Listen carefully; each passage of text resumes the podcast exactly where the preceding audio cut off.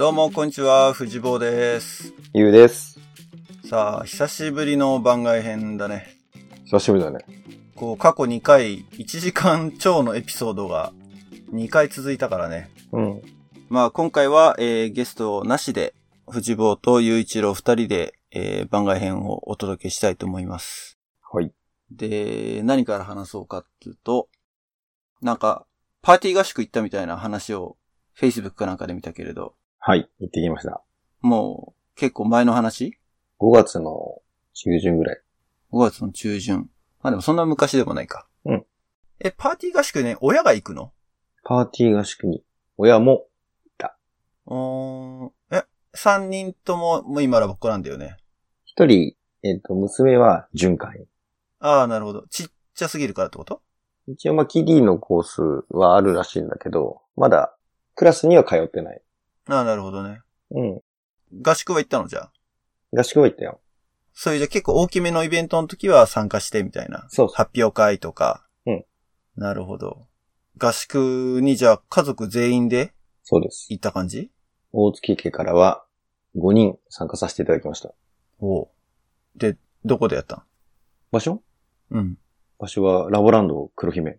おー、横浜のパーティーが何？黒姫のラボランドでパーティー合宿やんの？そう、だから、俺も、まあ今回入ってパーティー合宿っていうのがあるから行くって聞かれて、あ、パーティー合宿あるんだって、どこでやんの？って言ったら、黒姫らしいよって言うから、びっくりして、うん。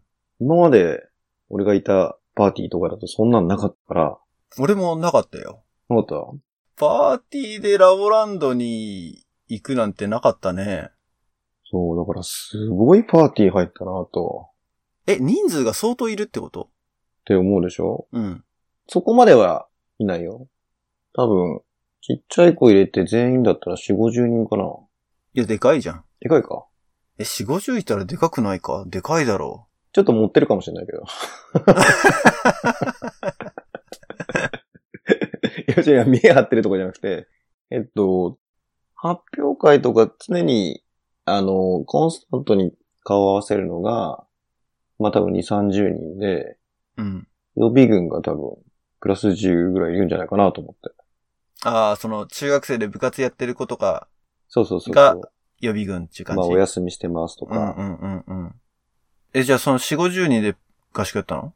それともその、コンスタントに来てる30人ぐらい、プラス家族？えっと、ラボっ子自体は、えっと、多分20人ぐらいかな。うん。で、親が、多分10人ぐらい。だから30人ぐらいのおう合宿だったね。え、それは、ラボランドのロッジを一棟借りてって感じ？そう。ロッジ一棟借りて、まあ、二つ、なんだっけ、姉妹ロッジ。懐かしいね、これ。姉妹ロッジ、そうだね。姉妹ロッジ、そう。で、そう、分けてたね。あの、男の小部屋と女の小部屋。ああ、なるほどね。俺、ラボランドでも新しいの行ったの、ほんと卒業する前ってもうすでに20年以上経ってるけど、覚えてないなあんまり。コーチで入った時かなあ、その最後にラボランド行ったのはうーん、じゃないかな。ウィンターかなんかコーチで入った時は新しいロッジだったな。うんうん。あ、そうなんだ。そっか。あでもその前の年、大学1年の時が確か建て替えだったんだよ。うん、うん。建て替えの年で、軽井沢とか、うん。あと北志賀とか、あの辺でやってたんだよね、キャンプを。サマーキャンプが北志賀だったかな？で、ウィンターが軽井沢で、スプリングはちょっと覚えてないな。行ってないからってのもあるんだけど。95、6年？95。うん、そうそうそうそうそう。95、6年。なるほど。俺はね、あの、50年度会って言って、うん。まあ、ちょっと年バレちゃうけど、隠してもないか。えっと、昭和50年度に生まれた、まあ同期っていうか、同級生っていうの？あ、1950年じゃなくてね。それは古いよね、だいぶ。だいぶ古いよね。うん。親世代だね、俺らのね。そうだね。俺らが75年か。あの、1900。うん。で、集まって、えっ、と、例えば関東のメンバーとか、中部のメンバーとか、一部九州とかもいたかな？あ、あの50年度会って全国規模なの？うん。全国規模。関東だけじゃないんだ。関東だけではなくて、関東と中部が中心で、で、多分それぞれ繋がってるのに声かけて、そう、九州から来た子みたいね。うん。そう、それでラボランドにみんなに泊まりに行こうって言って、まあ、富士ボーダ知ってると、厚木とかさ、ああ。うん、何人かで行って、泊まったのが、あれは、いくつだ ?20、話だから、もう約20年前ぐらいか。あ15年前ぐらいか。だその時結構衝撃的だったよね。あれ？なんかお風呂が すごい広くなってる。シャワーがついてる。現役の時には行ってないんだ。一回も。現役の時にはね、キャンパーで行ったかな。あ、でもその時はほとんど記憶がないと。建て替えピカピカのあれ96年に建て替わってんだよね？6年にはもう多分終わってると思97、98。すごい今、あの、鋭い突っ込みしちゃったからさ。ん？その時にびっくりしたっていうのは嘘だっていうのがバレたね。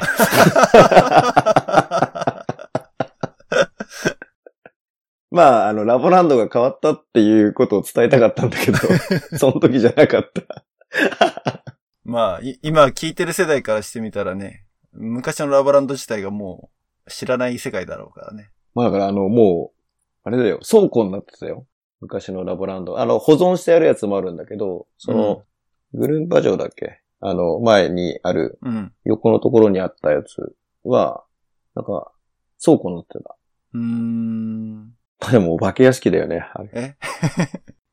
パーティー合宿に話を戻すと、そうで聞いたら、なんかその、まあ今、早川パーティーに、えー、大学生がいるんだけど、その、まあ彼がすごいパーティーのことを面倒見てくれたり、すごい頑張ってくれてて、うん。で、彼がいる間に、一回パーティー合宿を黒姫でやろうっていう、熱い思いのもと企画されたものであって、なるほど。毎回定期的に行ってるものではなかったんだって。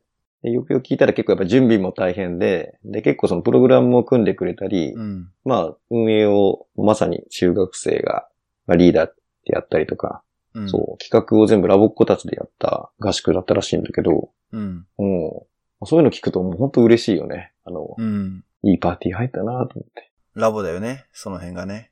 いや、ほんとそう、その辺が。よく、あの、大人になってみると、さらにそれがよくわかるじゃん。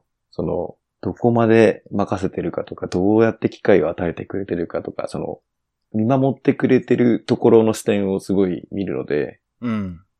大学生の時もそれなりになんかやらしてもらってたし、中高生を見守ってた感があるけど、うん。まあ、さらにその、まあ、テューター目線に近いじゃん、親だと。うん。うん。どっちかってその全体を見たりとか。うん。そっか、でも他の親はまた別か。あの、自分がラボっ子じゃなかった人は。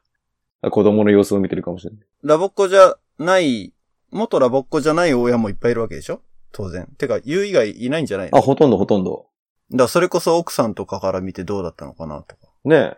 あ、話はしてないの？いや、すごい、あの、楽しかったって。あの、まあ、まず、そのキャンプっていうものを知らないじゃん。ラボキャンプっていうものを。うんうんうん。で、どういう場所で、どういうことをやってるのかっていうのを、まあ、説明してくれ、あの、説明してたから、うん。それで雰囲気をやっぱり掴むんだよね。子供たちを、いつもみんな送り出してる話だけ聞くわけじゃん。写真とか。うんうんうんそれをリアルな場所に行って、まあこういうところで集まったり、ここで食感を渡してみんなで運んだりするのを、まあチームで行って取りに行くんですよとか、うん。うん。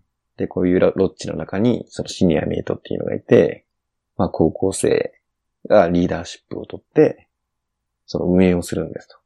でも、そのキャンパーの中にも、ワンパク大将とか、バイスキャプテンとか、キャプテンとか。バイスキャプテンとか、そう、だそういうリーダーシップを取らせて、主体性を持たせて、何か、あの、そういう経験をさせるっていうところもやってるんです、みたいな。確かにやったと思って。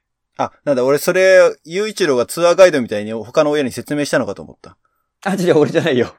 俺じゃない、俺じゃない。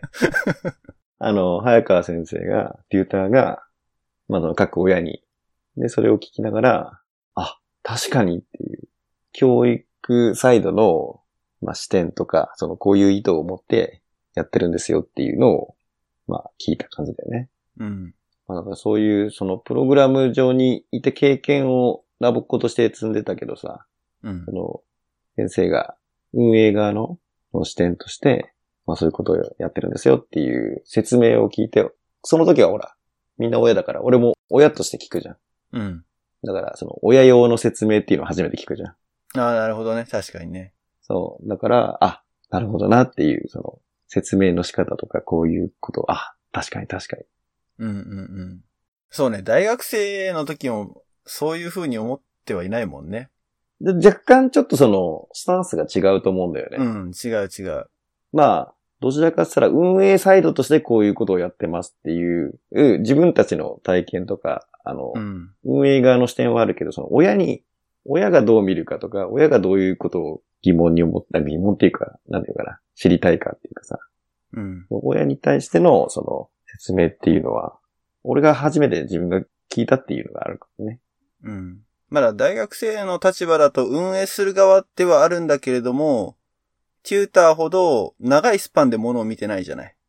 あ、それは感じた。そうん。だ多分1年とか、下手したら多分1学期とかそういう単位でう。うん。見てるから、その、去年やったことを来年にどうつなげていくじゃないけど、去年できなかったことが今年できるようになったとか、そういう視点は多分、テューターとか親の視点じゃない。うん。うん。大学生には多分それは、まあ持ってる子もいるかもしれないけれども、うん。なんとなく自分が大学生活やってた時は、その場をとにかくっていうか目の前にあるものっていう感じじゃない、はいはいはい。すごい、その、今の、あの、視点ってすごいなと今思った。その、まさに今感じてたことで、スパンが本当もう人生に関わってくれるじゃん。うん。だから、確かに大学生とかその、シニアとかって、そのプロジェクトだよね。一瞬のそのそうだね。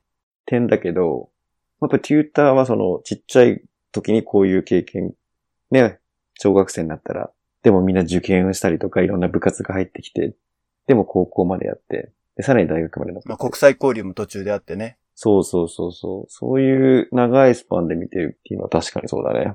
うん。なので、代々その、まあ、背中を見せるっていうか、うんまあ、。今回例えば中学生がリーダーをして、で、小学生にはその、ワンパク対象じゃないけど、まあ、やっぱりそういうシールを貼ったりとか、うん。ちょっとそういう役割を持たせるんだよね。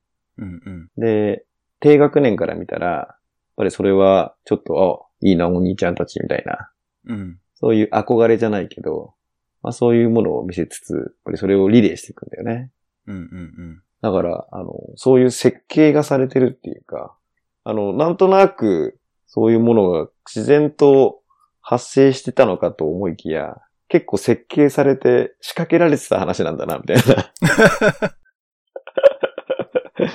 うん。仕掛けられたかっていうと多分、ちょっと語弊があるかもしれないけど、多分それはやっぱりラボっていうもの自体がうん。50年以上やってるっていう中で培われてきたものじゃない？積み重ねがうん。形成されて今ここにあるっていうか、もうそれはもう多分、俺らが現役の時にすでに形成されているものだと思うけれども、うん。それはちゃんと着々となんか、今の世代まで、軸がぶれないで来てるってことだよね。うちらがそれを聞いて、ああ、変わったなってあんま感じないわけじゃん。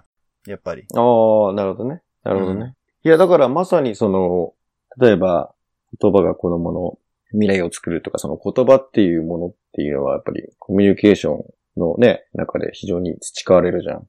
うん。テーマ活動をするにあたったりもそうだけど、やっぱり議論をするというか、うんやっ。ぱりいろんな意見があっていいし、じゃあそれをどういうプロセスで決めていくのかみたいなところをテーマ活動でやったりとか、まあ、今回の合宿でも思ったんだけどね。でいろんな企画をやってやっぱ反省をして、やっぱりはあの、自分がどう思ったかっていうのを話させる。まあ、全部、その、それぞれね、関わってるし、うんうんであとその、ラーニングバイドゥーイングじゃないけど、やっぱりやって、なんか体験させるっていうところを、うん。まあ、いろんな形でやってるっていうのがあって。で、それが、その、まあ今藤坊が言ったみたいに、そのブレないっていうのは、やっぱり、講師としてその理念っていうかさ、これを大事にしようみたいなのがあって、まあそこからやっぱりいろんな企画とか、いろんなその時間の使い方が、まあそこに根ざしてるものだから、うん。まあ基本はやっぱりブレないだろうね。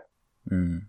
まあそのさっき言ったやっぱね、上の年代の背中を見てるってのは一番重要なのかもね。だからそれがどんどんどんどん引き継がれていくっていうか、多分今の子たちは遠くに俺らの背中を見てるわけだよね。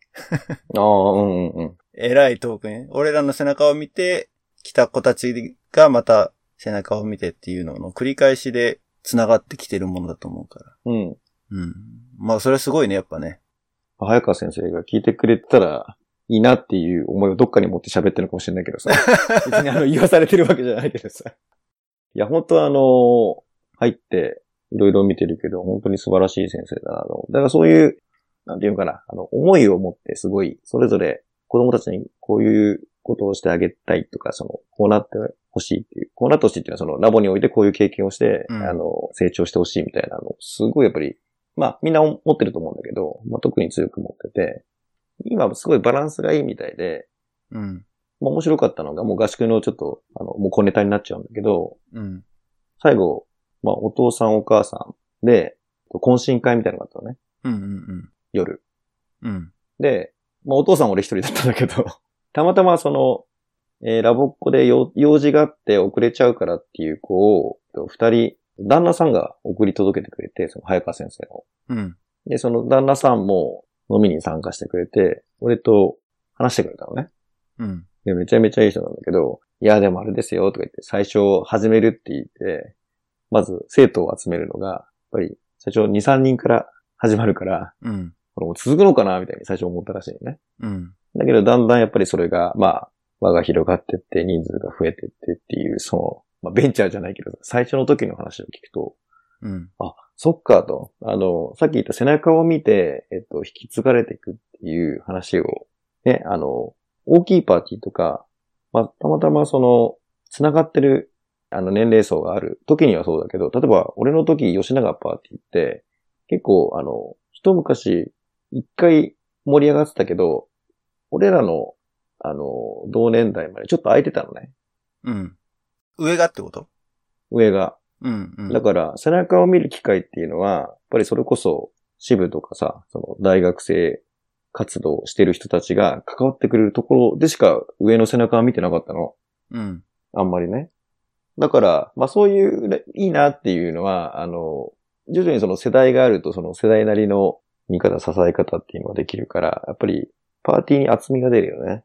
うん。うん。で、ちょうどその早川パーティーはやっぱり15周年だから、かそういうのが今ちょうどバランスが良く、非常に、あの、充実、世代も充実してきて、育ってきていて、うん。しかも下も縦で人数が揃ってるから、本当にうん。バランスが良かったんだけど、まあ最初からそういう状況が生まれてるわけではなくて、当然そこにすごい積み重ねで、で、今の上の子たちはそのちょうど始めた時から、だんだんその積み重なって高校生とかになってるわけだから、ちょうど15周年だからね。あ、で、早川パーティーと共に生きてきた感じなわけだね。そうそうそうそう。だやっぱりそのパーティーに対する愛情だとか、まあ自分たちでその支部とかいろんな活動に出てって学んできたものを持ち帰ってパーティーに渡してあげてるっていうのがあるから、やっぱりうすごいね、高校生とかしっかりしてんの。うん。もう、あの、頼もしい。本当に見てて。うん。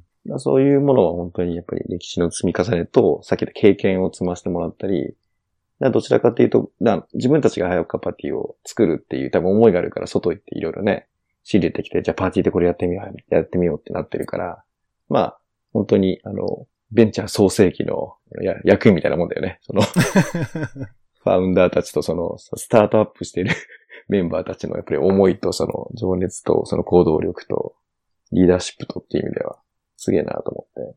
うん。で、それと一緒にやっぱり、あの、中堅の中学生とかもいい子たち多くて、うん、面白かった。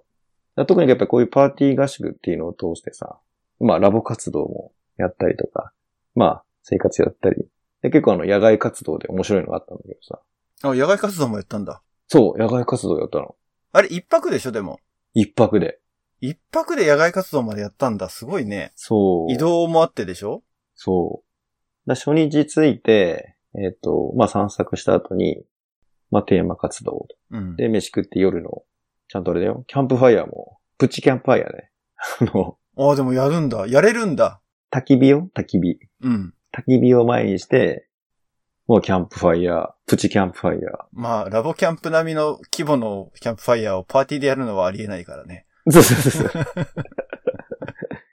で、次の日に、えっ、と、午前中、その、 low element っていう野外活動をやって、その後ちょっと、 low element？何？ low element って？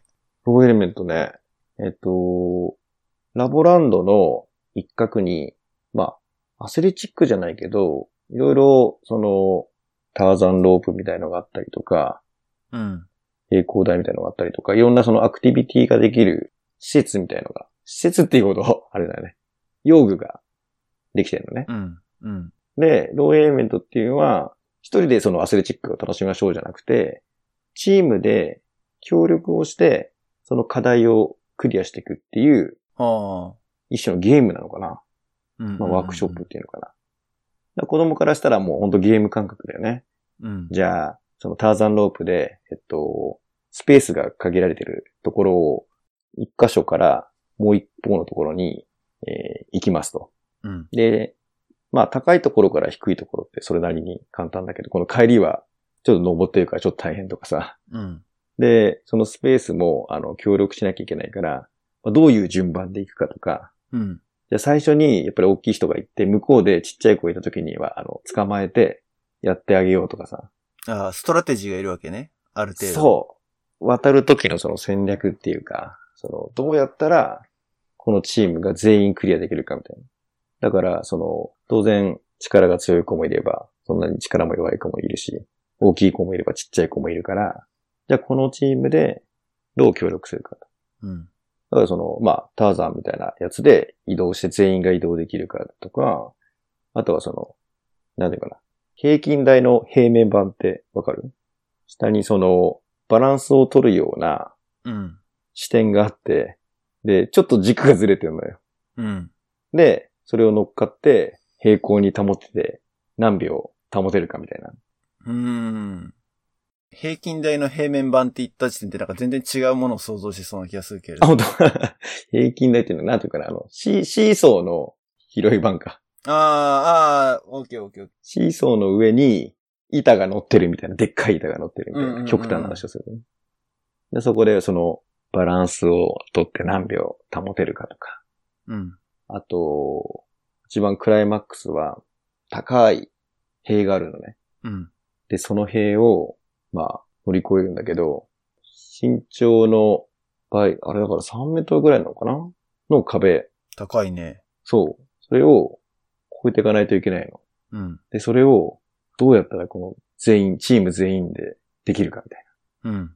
な。まあ、あれですよ。お父さん大好きですよ、そういうの。あ、お父さんもそれ参加なんだ。見てるんじゃなくて、お父さんは全部参加させていただきましたね、今回。あの、ラボっ子として。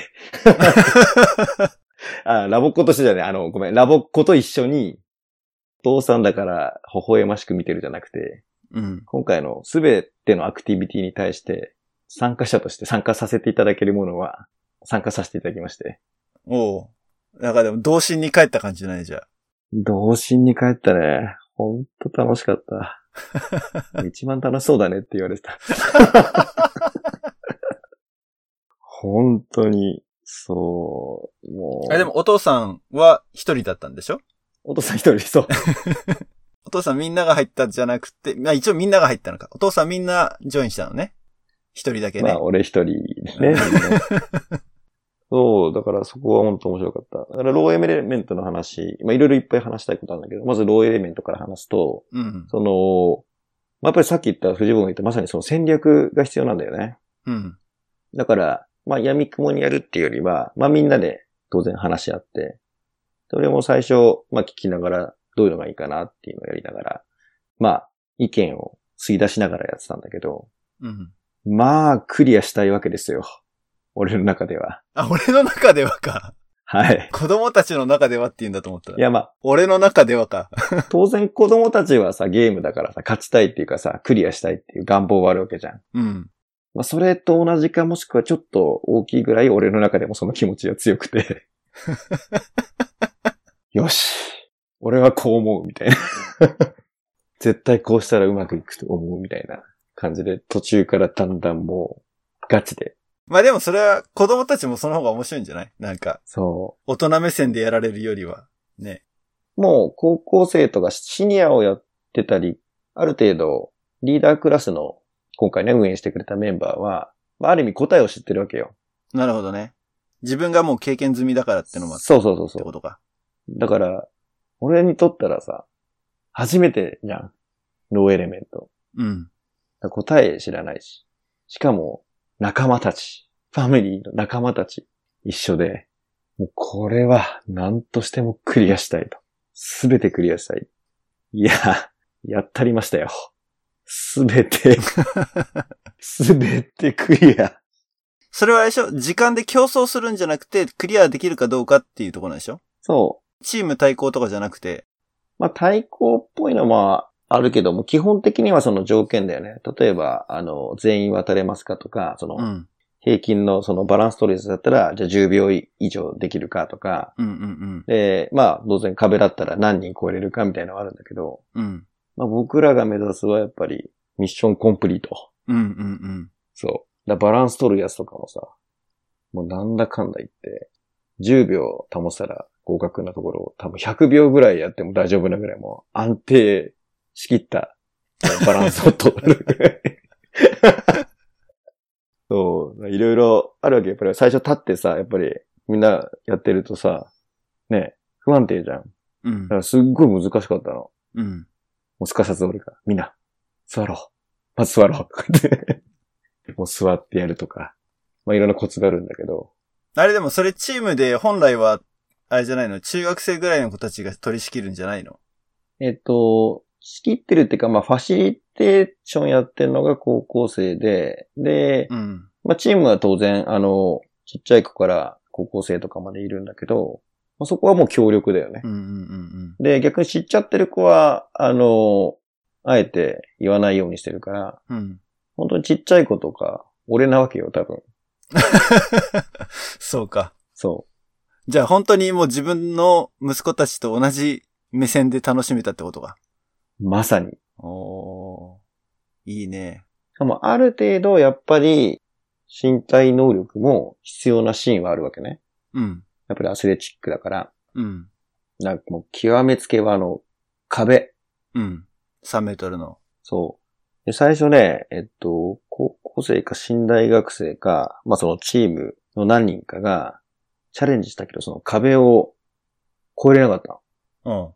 うん。もうやっぱり高い壁で、最初下で支えながらこうやって行くんだけど、やっぱりある程度の腕力も必要だし、うんうんうんうん。でも最初の一人が登らない限りは、やっぱりちっちゃい子たち登れないじゃん。うん。あ、登れないのね。もうやっぱりその、自分でえいって。だから上からやっぱり支えてあげて、引っ張るとかしないとあれなんだけど、で一発目誰かが行かなきゃ、これはクリアできないって話になって。うん。よし。俺、行っていい？え、お願いします、みたいな。でも、壁さ、パッ、掴んで、ぐぐぐぐぐって登って、足かけて。行った時に、おーとかなってて、登り切って、やったーとか言ったら拍手みたいな。気分はヒーローですよ。よ40過ぎて。めっちゃ嬉しいと思う。で、しかももう全員あげるぞ、つって。で、そっからはさ、まあ、次大学生あげるために、もう腕取ってあげればだいぶ、あの、サポートすればさ、やりやすくなるからさ。うん。やっぱりあの、飛びついて、ほとんどちょっとジャンプに近い、なんていうかな。ちょっと、あの、普通じゃ届かないから、うん下から手かかって、足、半分足さえ超えちゃえば、まあ、うん。超えれんだけど、やっぱり腕力なかったりすると、そこが超えれないからさ。私をちょっと引っ張ってあげないながら。で、上からフォローして。うん。うん。うん。で、最後ね、あの、下で、まあ、背の高い大学生、イッチっていうまあ、これはいい男なんだけど。まあ、それはいいや。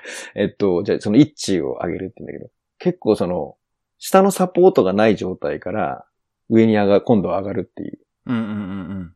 だから今度はその、それをどうするかみたいなのもあってさ、もう何回か飛ぶんだけどなかなかダメで、で考えて。で、まあ、結局、なんとか手首を掴めれば、ここまで上げれるから。まあそういうのを、まあ、じゃあ、上大人二人協力して、大人じゃないや、その、高学年の、その大学生の協力して、うん。一緒のその、片方の、その握力だとどうしてもダメなんだけど、登ろうとしてるのと上げようとしてるのが同時に、なんていうの、握り合うと、うん。そこはもう連結されるじゃん。うん。らそれをなんとか連結させて、最後、うーって引っ張って上がった瞬間、わーみたいな。まあ、あれでしたね。最初から最後まで。まあ、お母さんとかさ、みんな写真撮ってくれてんだけど、うん。ほとんどの写真に俺が写ってるっていう。それぐらい、その、はい。あの、本当パパが一番楽しそうだったねっていう、楽しんでたよねっていう、まあやっぱり。あれ、周りのお母さんたちはみんな、ユウが元ラボっ子ってのは知ってるでしょ？そう、そうだね。うん。知ってる。あ、そう、そういう意味ではね、やっぱり、早川マジックっていうかね、またエピソード、違うエピソードがあるんだけど、だから、ちょっとローエレメントの話だけ終わらせると、うん。すごいその、まあ、まず、アクティビティで面白いゲームだから、うん。だからさ単純にその、今までもアスレチックってあったけど、もう一人でなんかクリアする感じだったの。うんうん。そうだね。でそれをメンバー、複数メンバーがいてチャレンジしてそれを超えていくっうんうん。ていう意味では、すごい、あの、ワークとしては面白い。うんうんうん。楽しみながら、仲間意識も芽生えて、で、当然どうやったらクリアできるかっていうディスカッションとか、その頭知恵も使って、うん。さっき言った戦略。だから、体と頭と、で、あと協力だ、心うん。を結構鍛えられる、うん、まあ、鍛えられるっていうか、学べるワークショップだから、すごい面白い教材だと思う。あ、それはもう、ラボランドで提供されてるってことだよね？その施設とともに。そう。ラボランドにあるの、そうんのアクティビティのやつが。ちょっとその裏の方、あの、週、うん、春道？うん、の裏。の、えっと、裏ぐらいだね。うんうん。なので、それって単に家族でラボランド泊まりましたって言っても、なかなかね、5人でやるっていうよりは、やっぱり大人数でやった方が面白いからさ。うんうん例えば俺一本橋に並んで、その全員順番を入れ替えるとか、そういうのもあるのよ。ああ、はいはいはいはいはいはい。うん。だそれもその一本橋落ちないようにしなきゃいけないからさ、うん。じゃあ行くよって言ってやったりとか。うん、結構その大人から子供まで楽しめる。ただちっちゃい子たんだけだとなかなかクリアできないのもいつかあるかな。うん。らそれをなんか年齢でとかチームによって選ぶみたいな、その複数ある中で、じゃあこれとこれとこれをやろうとか。うんうんそう、俺らの時なかったよね、その機材。うん。ないし、てか、まあ、できたばっかだったしね。ラボランドが。多分それ後からできたんじゃない？導入されたんじゃない？そうだよね。うん。多分今の子供たちにとったら、まあ、ああれねになるかもしれないけど、逆にだからその新鮮だったよね。うん。おすすめのプログラムです。なるほど。まあ、おすすめって言っても、それ、ポッて言ってできるもんじゃないもんね。あの、まあ一応公園にある機材みたいなもんだから、まあやろうと思えばやれるじゃん。ああ、まあそうだけど、やっぱその、ある程度の、それこそこのパーティー合宿みたいな規模で人数が集まらないと、なんつうの、面白みが最適化されないというか。そうだね。あの、1チームやっぱり8人ぐらいでやったのかな俺たちの時。うんもうちょっといたかな。8人から10人ぐらいいたんだけど、まあある程度やっぱり人数いた方が、まあ面白いね。うん、うん、うん。ぜひ。あとは、やっぱりね、テーマ活動も、逆にここは面白かったな。あの、お母さんたちもテーマ活動入ってきて、うん、うん。一緒にやるんだけど、もうめちゃめちゃその、面白いお母さんがいるわけよ。うん、もう演技力高くてさ、うんその、もうわ笑いを取れるし、うん。やっぱいるんだなと。ラボ、ラボやられたんですかって言ったら、いや、全然やってないです。娘が入って面白そうだからみたいな。いるなと。そういう意味ではね、あの、お母さんたちも入って、テーマ活動は一緒にやってたね。うーん、すごいね。そう。それを作る過程とか懐かしくてすごい楽しかった。だって、自分たちの親が一緒にテーマ活動やってるなんて全く想像できないもんね。そっか。そうだね。できなくない？てか、見たことなくない？他の子の親でも。そうだね。たとえパーティー合宿であっても、だよ。わかんない。まあ、俺らがちっちゃい時のなんか、うん。わかんない。うちのパーティーも俺らがもう大学生になっちゃったら下の、うちらは下がズコーンっていなかったのね。あ、そうなんだ。うん、うちのパーティー。俺らが高校生、大学生の時にもう中学生以下がほとんどいなかったのよ。だから高校、高大生でもう一つのグループ。まあそれでも10人以上いたんだけど。うん、うん、うん。でもその時のことから考えると、それこそまあちっちゃい子も含めた時に、幼稚園とか未就学児ぐらいの子たちはお母さんが一緒にソングバードやってとかぐらいはうん、ね、よくある光景だけど、うん。テーマ活動一緒に入って、ラボランドのロッジでやってる絵ってのは全くなんか、想像を超えてますよ。で藤子のお母さんとかは全然あの一緒に入ってやってくれるイメージあるけどね、い俺やは。やー、意外と、まあ、まあ、それはいいや。そっかそっか。いやでもね、その、テーマ活動とか、ソングバードはまあ昔から、あの、なんかパーティーで集まったイベントごととかうん。入ってやってたんだけど、キャンプファイヤー、うん。まあその、バーベキューとかでラボ汁作ってその後余った焚き火でうん。ちょっと火をさ、くべってさ、やったんだけど、結構その、高校生、中学生で、それぞれ担当を持って、うん。キャンプソングやるのね。うん。うん。いやー、なかなかなんか、あの、高校生なんかもうすごいしっかりしてんの。もう高知かぐらい。あ、本当に？そう、すごいなと思って、もうベテランの域に達してて。まあ、多分、とそれ特別なのね、多分その二人が。うん。でそれもまたすごいな。で、大学生とか、あの、やっぱり経験いろいろみんな積んでるから、いろんなやっぱりネタ。俺が知らないネタとかをやってくれんの？うん。あ、面白いなと思って。あネタってのはそのキャンプソングのってこと？ん？キャンプソングのそのキャンプソング、キャンプソング。いうん。や面白いな。あ、今こういうのがあってんだとかさ。渡るがゲストで初めて来た時に、激ソンとかって言ってたじゃん、なんか。激損？覚えてない？激しいソングって書いてあ激ソンみたはい。はいはいはい。バナナンバナナンがなんかうちらのしてるのと違うみたいな話があったじゃない。ああ、はいはいはい。あ、そうそうそう。で、あとそうだね。あの、ロンドン、ロンドンとかなくなったとか、いろいろあれだよね。俺らの時に結構流行らせてたものが、一部、あの、ちゃんと元に戻そうみたいな動きがあったりとか。うん。で、そのキャンプソングもあって、まあ、当然知ってるやつもあるし、結構新しいのもっと新鮮だなと思ってて。うん。で、めっちゃ油断してたの。そしたらなんか、早川先生から指令が入って、うん。何やる？何やる？って言われて。え？あ、俺？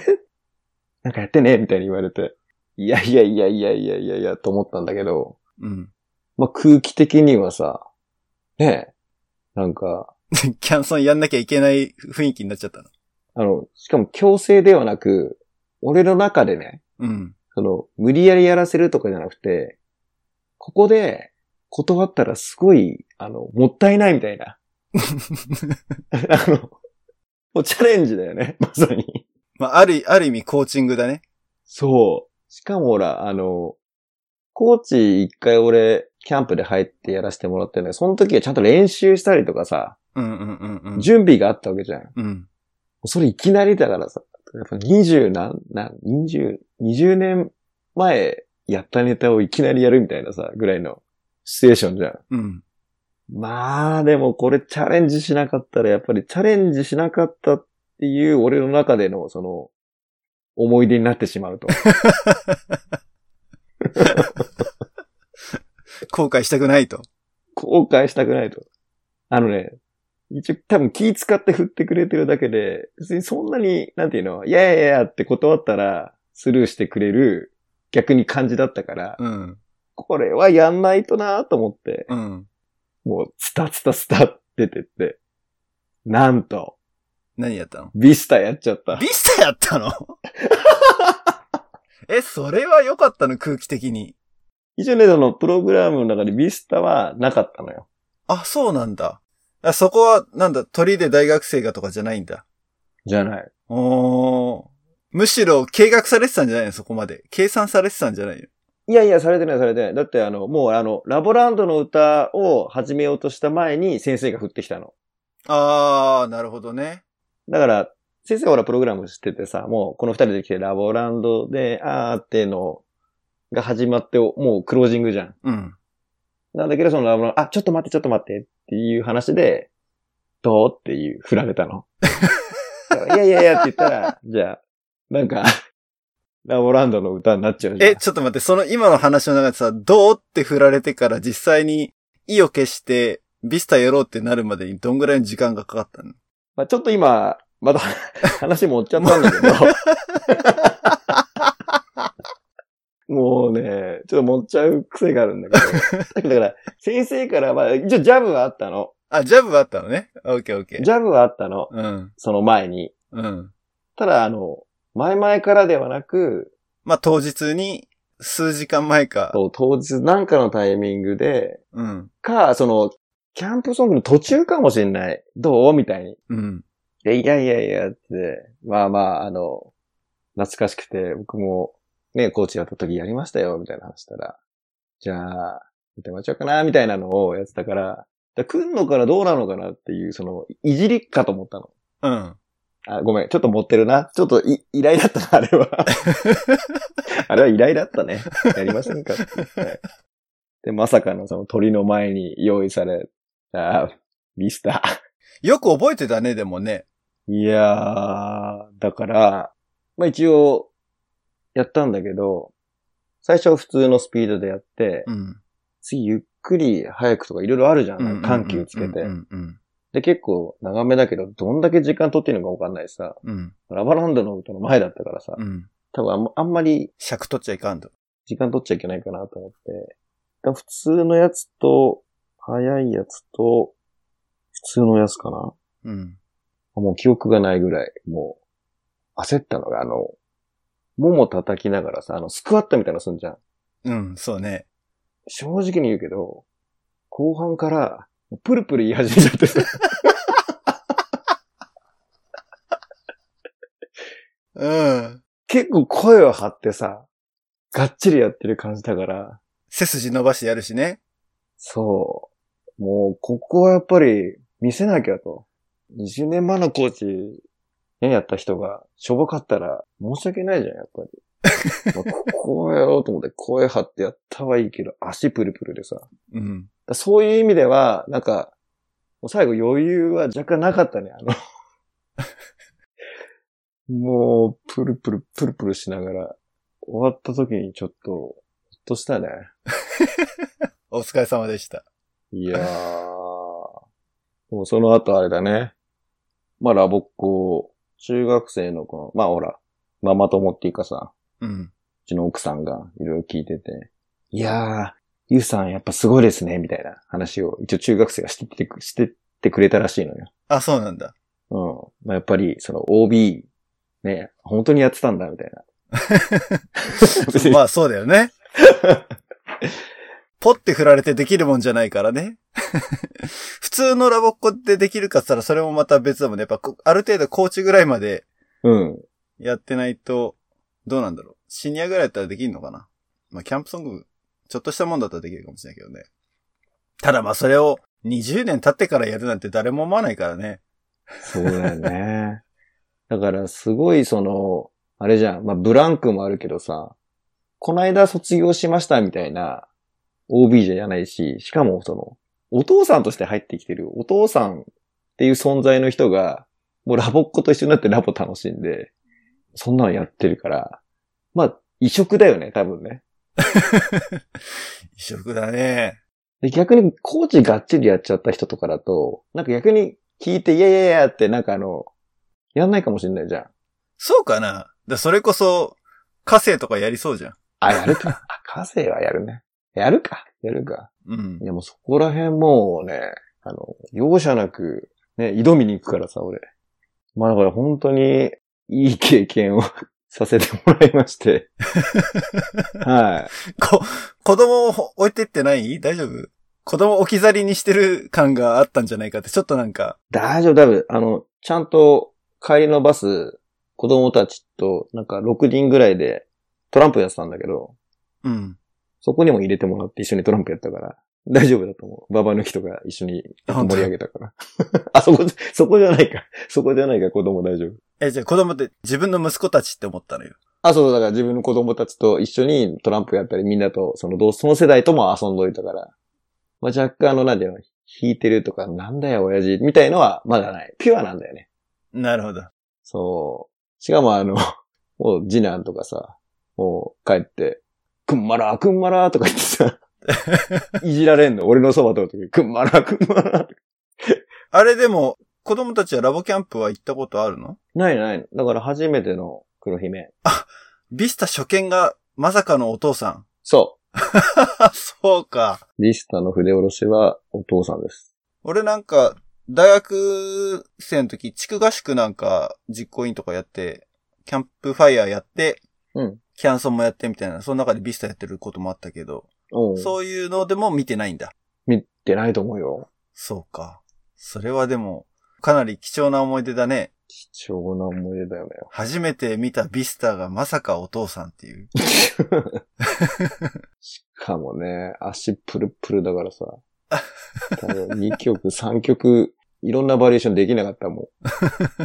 うん。でも、あれでしょ？盛り上がったんでしょ？それで。しっかりと。うん。キャンプファイヤーも。キャンプファイア盛り上がったね。で、なぜかの、その、ラボランドの歌の時に、俺だけ泣きそうになっててさ。だからあの、思い出しちゃうじゃん、あの雰囲気を。うんうんうんうん。まあ、子供たちにとったら普通の歌かもしれないけどさ。うんなんか俺らの、やっぱりキャンプを体験してるラボっ子にとったらさ、なんか、ああ、明日でもう、みんなとバラバラか、みたいなさ。うんもうそういうなんか、シーンで使われる曲じゃん、あれ。うんうん冷静に考えたら、あや、みんなで一緒に帰るんだと思って。ここは泣くところじゃないみたいな。もう完全に俺入り込んでキャンプ、キャンパーになってたからさ。そう。楽しかったな、いろんな思い出が、みたいな。初日なのに。初日。一泊二日な初の。日の夜なのに、そう。はや、もう歓喜がまるパパみたいな。ちょっと、リスタの後だから。すげえ、すげえ、面白いね。いや、面い白い。や、かなり、聞いててかなり楽しいよ。本当ありがたい。もう本当に、ラボいいよって、うちのね、奥さんに言ってくれた幼稚園のママ友たちに本当感謝だよね。俺がラボ言う、自分からじゃない。そうなの。周りの口コミから、なんかラボいいみたいね。っていうところから始まっててね。うん。そう、だから、長男と同級生の、幼稚園の時のね、ママ友とか、すごいやっぱり、その、なんだよ、お父さん、ラボやさんにラボ入れないの？みたいに言ってくれたんだよね。うん。しかもその15周年の発表会、去年の時なんかは、そのお母さんたちだけのチームを組んで発表とかしてたのよ。うんうんうんでやっぱりその15周年っていうものに向かってみんながなんか一段となっていろんなものを動き始めていろいろやってた、その熱量がまた伝わったんだろうね。うん。うんうんうん。その、ね、自分もそのテーマ活動やってさ、やっぱり、まあ、楽しいとかいろいろ感じてくれたんその思いを一緒になんかね、お父さんやってたんだったら、見学来たらとかさ、一回見てみなよみたいなのに繋がったから、なんかやっぱり、うんうん。あの偶然ではないよね、多分ね。うん。そっか。そうですい。やー、でも、いいね、パーティーでラボランドで合宿って。うん。で、じゃあ来年もやるんですかって言ったら、いや、しばらくやりませんって言われちゃって。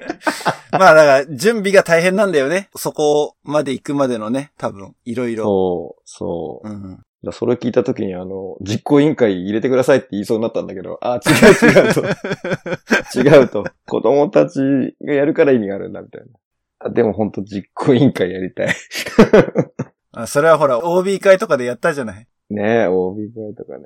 やっぱりああいうのも経てるからね、パーティーにも貢献したいと思うんだけど、なんか直接やることが貢献ではないなっていうね。うん。その待つとかさ、あの、役割を与えて、その育っていくっていうか、そういうのも含めたらパーティーだからね。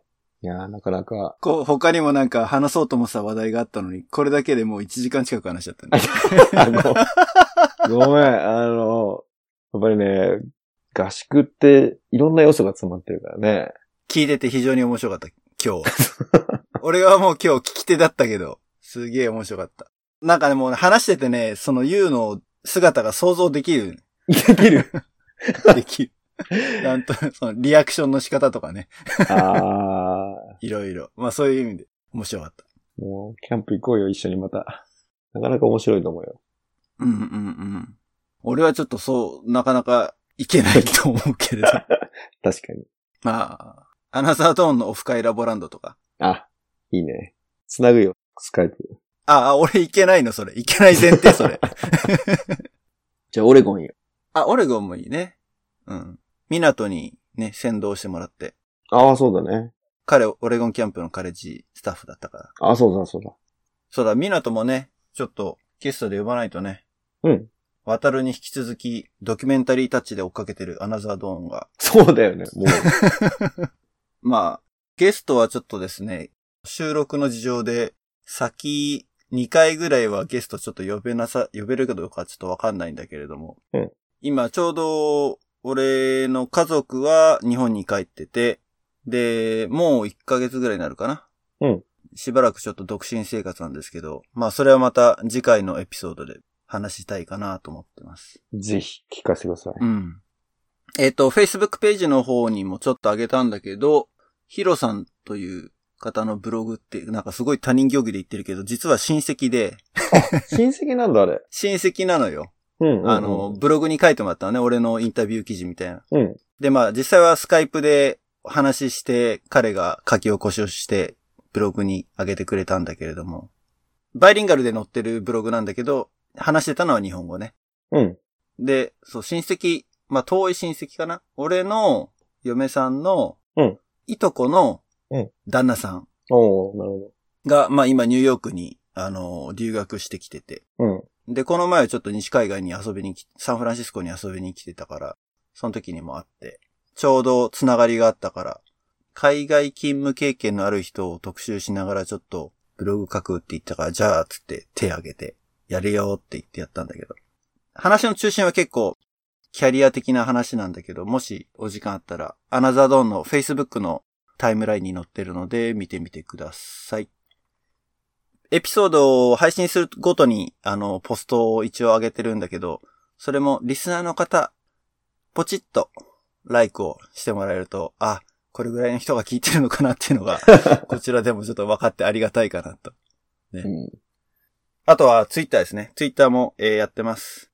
最近フォロワーをね、増やしてるって話を前回の、あの、ナオが来た時の最後にも言ったけど、まあ最近ちょこちょこ、あのツイッターの画面見ながら、おすすめのフォロワー、おすすめのユーザーか、の中で、まあラボっ子で、高大生ぐらいっぽいなってわかるアカウントがあったら、フォローするようにしてるんだけど、ユウも、たまにはやってよ。やってよっていうか、ごめん。何にもせねユウもツイートして、俺もツイートしてみたいになってくると、これはまたなんか面白いかなと思ってるけど。なるほど。あれもゲストで思い出したけどさ、うん。今の話の流れじゃないけど、早川先生に来てもらえたらすごい面白そうじゃない？なんと？来てもらえるのかって話だけどね。なんと？まあ、まずは聞いてもらうか。ねえ。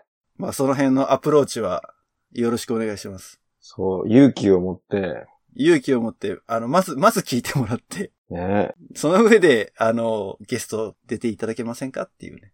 まあ、いろいろちょっとこっちもゲストを、何回か前に行列ができてるみたいなこと言ったけど、まあ、これも話持ってるっていう話は。まあ、そんな感じですかね。はい。楽しかったです。楽しかったですね、いや、楽しかったです。こちらこそ。ということで、じゃあまた、えっ、ー、と、2週間後、8月の1日かな、次回は。ね。はい。の配信になります。それでは皆さんごきげんよう。さよなら。バイバイ。